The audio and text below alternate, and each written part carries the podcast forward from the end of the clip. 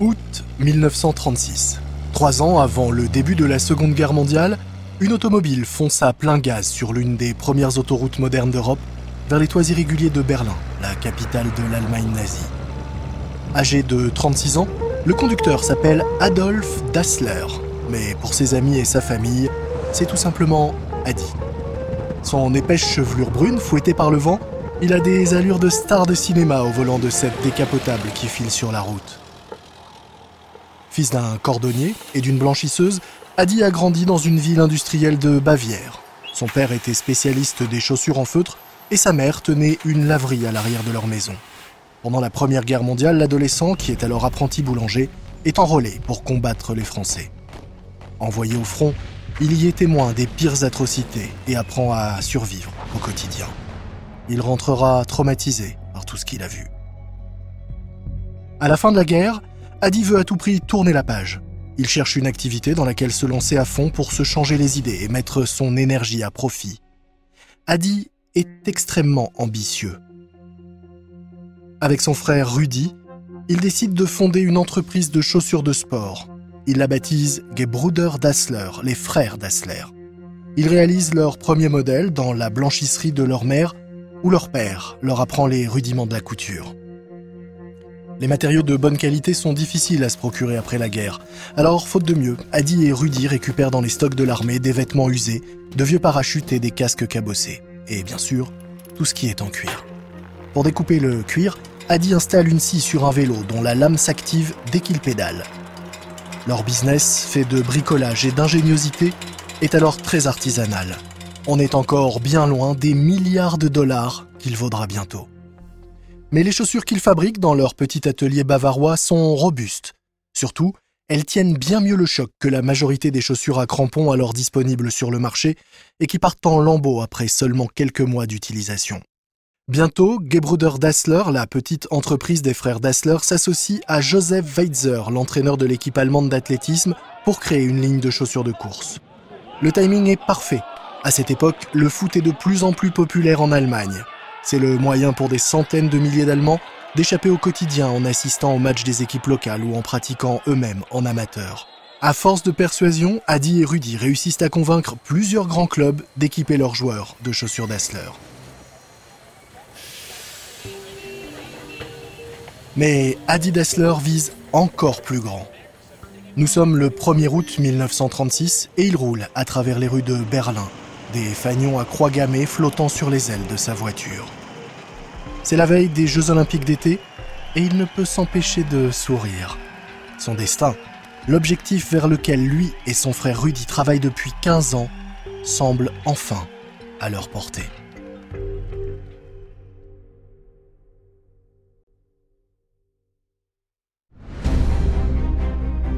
Vous écoutez Guerre de business de Wandery. Je suis Lomique Guillaume.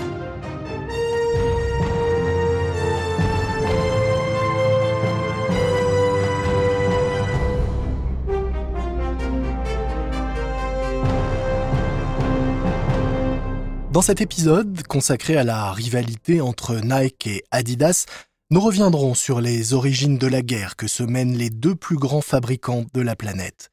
Mais d'abord, petit rappel aux auditeurs, cette série a été conçue pour être écoutée dans l'ordre, alors si vous n'avez pas eu l'occasion d'écouter notre premier épisode, eh bien je vous invite à le faire maintenant. Car pour comprendre l'histoire de cette rivalité, il est important de bien réaliser à quel point ces deux entreprises sont à la fois semblables et très différentes. Bien qu'elles soient deux des marques les plus connues au monde, Nike et Adidas sont nées il y a des décennies et à des milliers de kilomètres l'une de l'autre, en Allemagne et aux États-Unis, dans l'Oregon. Nous aurons bientôt l'occasion de vous présenter Phil Knight, jeune champion d'athlétisme, et son entraîneur Bill Bowerman, les deux fondateurs de Nike. Mais pour l'instant, revenons en 1936 à Berlin, où les derniers préparatifs sont en cours pour les Jeux olympiques d'été. La Seconde Guerre mondiale ne sera déclarée que dans quelques années, mais avec Adolf Hitler comme chancelier, les Jeux de Berlin suscitent déjà des critiques dans la communauté internationale.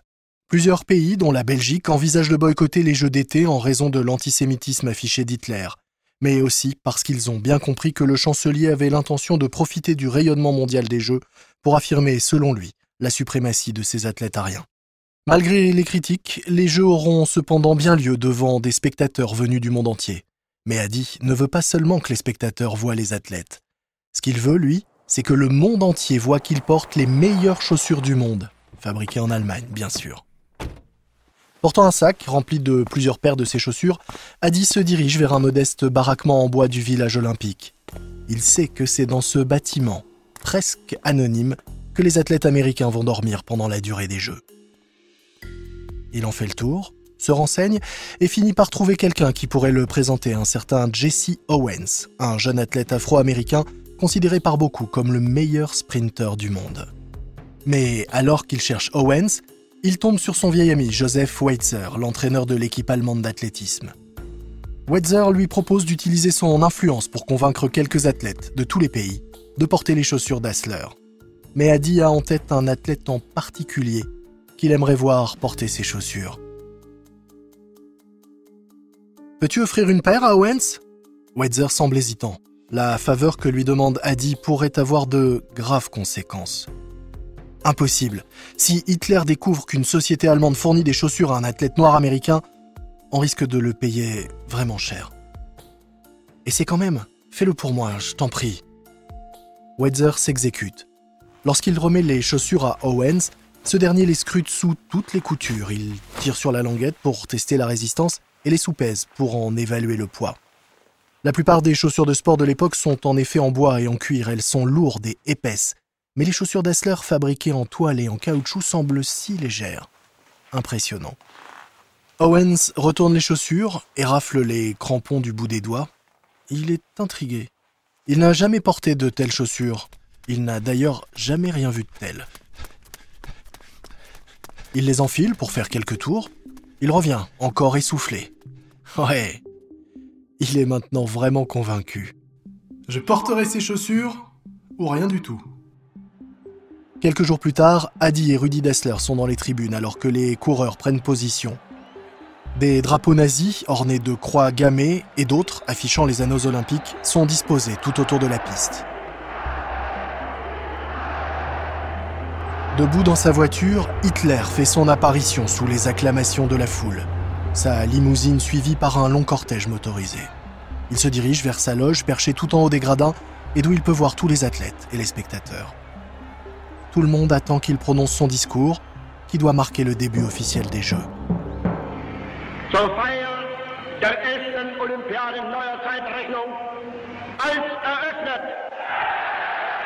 Le silence se fait alors que les coureurs se rendent sur la piste. Les enjeux sont lourds. Ce n'est pas uniquement la victoire qui est en jeu, c'est aussi la fierté nationale. Pour Adi et Rudy, c'est surtout l'occasion unique de faire découvrir leur innovation au monde entier.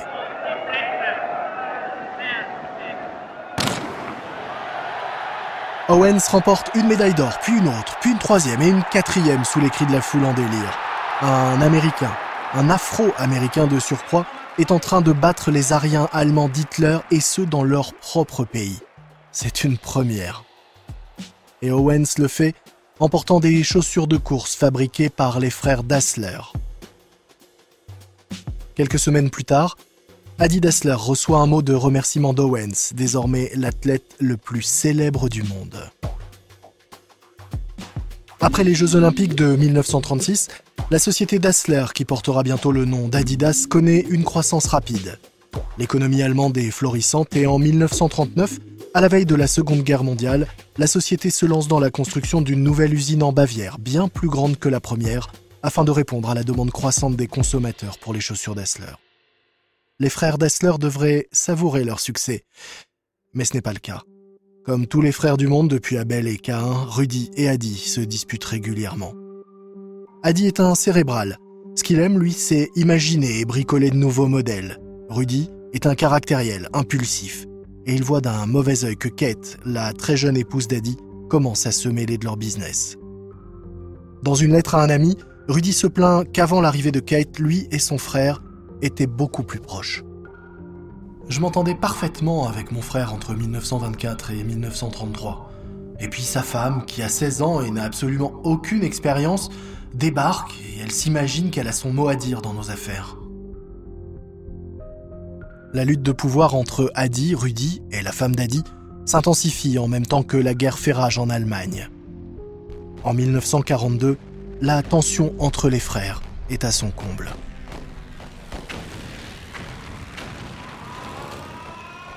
Un soir, les sirènes se mettent à hurler près de l'usine bavaroise des frères Dassler, annonçant un raid aérien imminent.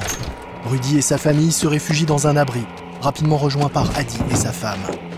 Mais dans l'abri, la panique fait vite place à la colère. Rudy s'exclame Ces sales bâtards sont de retour. On ne sait pas bien à qui Rudy fait référence, mais Adi, lui, prend ça pour lui. Qu'est-ce que tu viens de dire? Tu me fais honte. Les deux frères s'écharpent alors que les avions sifflent au-dessus de leur tête. Plus tard, Rudy essaiera de se justifier en expliquant qu'il parlait des avions alliés et pas de son frère. Mais Adi sait parfaitement ce qu'il a entendu, et il en est profondément blessé. La guerre s'éternise, et le gouvernement d'Hitler doit trouver des solutions pour répondre aux besoins en armement.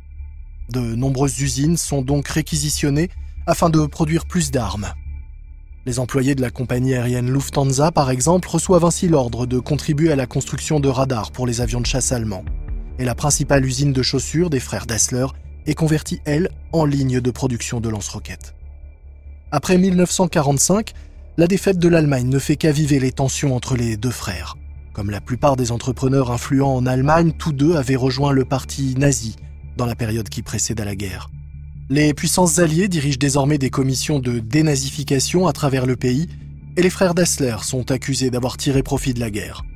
Rudy fait face à des accusations encore plus graves. Il est soupçonné de travailler pour les renseignements du parti nazi. Les deux frères sont finalement autorisés à reprendre le contrôle de leur société, mais Rudy est convaincu qu'Adi l'a dénoncé aux autorités alliées, ce que Kate nie. Je vous jure que c'est faux. Loin de le dénoncer, mon mari a même tout fait, vraiment tout, pour disculper son frère Rudy. L'Allemagne se relève lentement et les affaires reprennent. Mais les deux frères sont de plus en plus distants. Ils ne se réconcilieront jamais.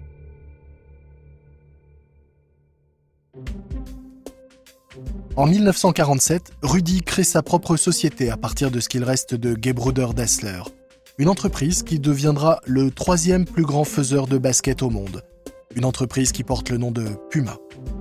Adi Dassler se lance également de son côté, créant une marque qui associe son prénom à son nom de famille, Adidas, que tout le monde connaît aujourd'hui sous le nom Adidas. Les anciens employés de Gebruder Dassler sont autorisés à choisir leur camp et le frère pour lequel ils veulent travailler. L'équipe commerciale de l'ancienne société suit Rudy, les designers et les ouvriers rejoignent Adi.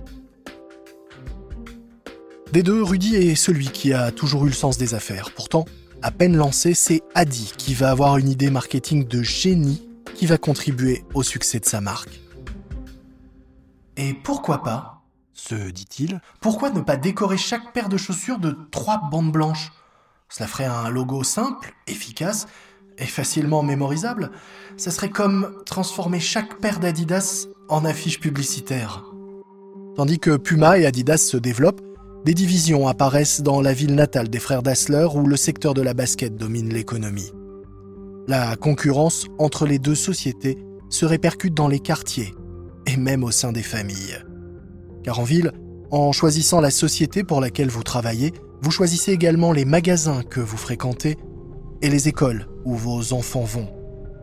Même si certains ont pu dire que sur la fin de leur vie, les deux frères s'étaient réconciliés, en réalité, en public, ils ne se parlent plus du tout. Leur rivalité s'étend même à toute leur famille, femmes et enfants s'ignorent. Leur brouille persistera même après la mort. Bien que les deux frères soient enterrés au même endroit, leurs tombes sont situées aux extrémités opposées du cimetière. Au fil des ans, Adidas se démarque progressivement de Puma. Les chaussures Puma sont solides d'un point de vue technique. Rudy est un bon designer, mais pas aussi doué qu'Adi. Mais surtout, son comportement impulsif lui joue des tours. À la veille de la Coupe du Monde de 1954, il se met ainsi à dos l'entraîneur de l'équipe nationale allemande. Du coup, l'Allemagne signe avec Adidas, donnant à Adidasler accès à la scène mondiale. L'Allemagne remporte le tournoi et les joueurs sponsorisés par Adidas font la une de journaux et magazines à travers le monde. Une publicité qui n'a pas de prix. Adi entame une tournée de presse très médiatisée, vantant la suprématie de ses chaussures à crampons. Le monde du marketing de masse et la culture sportive se développent rapidement, tout comme la société Adidas.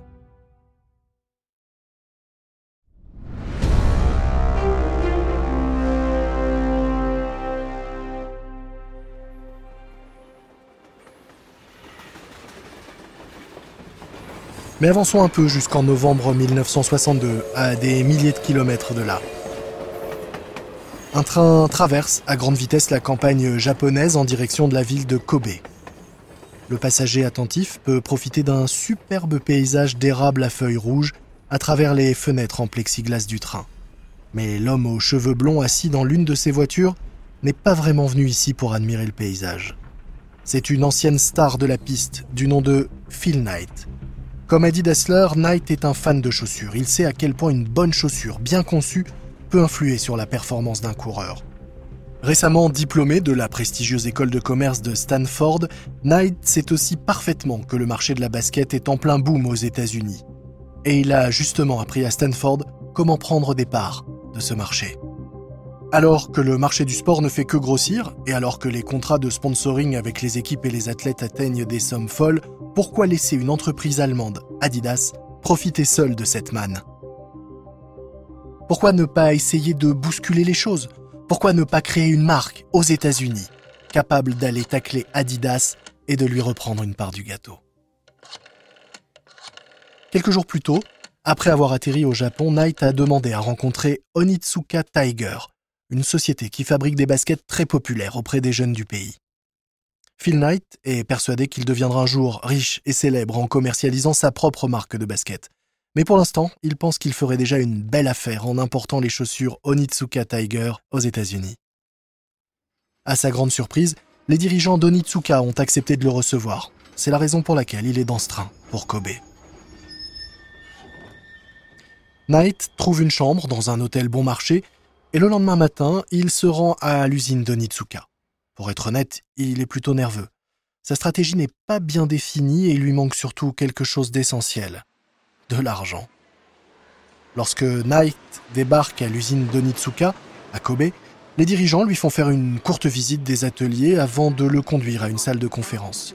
Avant d'arriver, Knight avait répété maintes fois dans sa tête cette scène, de la même façon qu'il avait l'habitude de s'entraîner lorsqu'il était coureur. Dans la salle de conférence, les dirigeants d'Onitsuka sont assis et bien alignés en face de lui. Les questions commencent. Monsieur Knight, quelle société représentez-vous? Ah oui, excellente question. Bien qu'il se soit préparé à toutes les questions sur sa stratégie commerciale, Knight a oublié ce petit détail, pourtant basique. Mais son cerveau a conservé ses réflexes de coureur, comme lorsqu'il était champion de la piste, les mots sprint, hors de sa bouche. Ma société s'appelle euh, Blue Ribbon Sport de Portland, Oregon. Il sait que c'est un nom bien trop long et compliqué pour devenir une marque, mais il prend son courage à deux mains et se lance dans son argumentaire en voyant les dirigeants acquiescer de la tête. Messieurs, le marché américain de la chaussure est énorme et largement inexploité. Si Onitsuka réussit à introduire ses Tigers dans les magasins américains à un prix inférieur au prix de vente des chaussures Adidas, qui sont portés par la majorité des athlètes américains, alors imaginez les bénéfices que l'on pourrait en tirer. Knight explique qu'en tant qu'athlète, il est LA personne idéale pour aider la société à pénétrer le marché américain. Il connaît ses chaussures. Et fort de son passage à Stanford, il sait ce qui se vend. Knight avouera plus tard que c'est un argument de vente plutôt mince pour convaincre ses industriels de lui faire confiance. Mais c'est tout ce qu'il a et à sa grande surprise, les représentants d'Onitsuka acquiescent à nouveau. Monsieur Knight, nous pensons justement depuis un moment déjà à attaquer le marché américain. Ils se séparent sur une promesse. Knight accepte de leur envoyer un chèque de 50 dollars pour les échantillons nécessaires qu'il ferait circuler parmi les acheteurs américains. Mais ce que les dirigeants d'Onitsuka ignorent, c'est que Knight n'a pas le début de ses 50 dollars promis. Alors, Knight fait ce que beaucoup d'entre nous ont probablement déjà fait, une fois ou deux peut-être, en cas de nécessité. Il envoie une lettre à la personne la plus susceptible de l'aider en cas d'urgence. Cher papa, urgent. Merci de transférer immédiatement 50 dollars à Onitsuka Corp à Kobe. Knight retourne aux États-Unis et se met à la recherche d'un comptable pour l'aider à faire décoller sa société. Il se tourne pour cela vers la personne en laquelle il a le plus confiance, Bill Bowerman, son ancien entraîneur à l'Université de l'Oregon. Bowerman a la réputation d'être obsédé par la qualité des équipements et tous les aspects techniques de la course. Knight estime que c'est un atout pour son business naissant et tous les deux commencent à importer les produits Onitsuka Tiger. Alors ok, la comptabilité et les chiffres ne sont peut-être pas le point fort de Bowerman, mais Knight estime que c'est de lui, et de lui seul, dont il a besoin pour lancer son entreprise. Le partage des bénéfices? C'est pas vraiment leur préoccupation du moment. Pour l'instant, ils n'ont même pas besoin d'une calculatrice, Blue Ribbon Sport a du mal à décoller. Au cours de sa première année, la société vend environ 1300 paires de chaussures pour un chiffre d'affaires de 8000 dollars. Mais l'année suivante, elle en encaisse 20 000 assez pour embaucher un premier employé à plein temps afin d'aider les deux fondateurs à s'occuper de la distribution. Pendant ce temps, Bob Orman lui s'adonne à ce qu'il fait de mieux, bidouiller et tester des trucs. Il essaye de nouvelles formes et teste de nouveaux styles. Bob Orman passe beaucoup de temps dans la cuisine avec le gaufrier de sa femme, analysant sa forme. Pourquoi ne pas l'utiliser comme un moule pour du caoutchouc, se dit-il, du caoutchouc qu'il placerait ensuite sous la semelle d'une chaussure de course. Le gaufrier n'a pas tout à fait survécu à cet instant de génie, mais les semelles qu'il met ainsi au point seront, elles, increvables.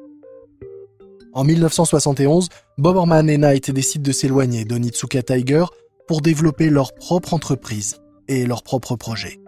Comme logo, ils choisissent une sorte de crochet stylisé conçu par un jeune étudiant en design de l'Université d'État de Portland, où Knight avait enseigné à temps partiel un logo qui deviendra la fameuse virgule Nike. Nike, un nom qu'il trouve en se plongeant dans les livres d'histoire et de mythologie. Nike, le nom de la déesse grecque de la vitesse et de la victoire. Et pour ce qui est de leur cible, en réalité il n'y en a qu'une, cette marque de chaussures de sport qui a vu le jour en Bavière quelques décennies plus tôt. Cette marque qui domine encore le marché américain, pour le moment. J'espère que vous avez apprécié cet épisode de Guerre de Business. Dans le prochain épisode, Nike contre Adidas, nous reviendrons sur le duel entre les bandes et la virgule lorsque Nike a tenté de débaucher l'un des plus célèbres ambassadeurs d'Adidas. Nous sommes disponibles sur Apple Podcast, Spotify, Wandery.com, Capital.fr et toutes les principales applications de podcast. Pour lire les notes de cet épisode, il vous suffit de cliquer sur l'illustration. Vous y trouverez également des offres de certains de nos sponsors. Nous espérons que vous soutiendrez notre émission en les soutenant eux. Si vous avez aimé ce podcast, n'hésitez pas à nous donner 5 étoiles et parlez-en à vos amis. Vous pouvez aussi répondre à un court sondage en ligne à cette adresse wandery.com/survey. Je suis Lomic Guillot. Ce podcast a été enregistré en version originale par David Brown, écrit par Matthew Sher, produit et monté par Karen Lowe. Notre producteur exécutif est Marshall Lewy, créé par Hernan Lopez pour Wandery.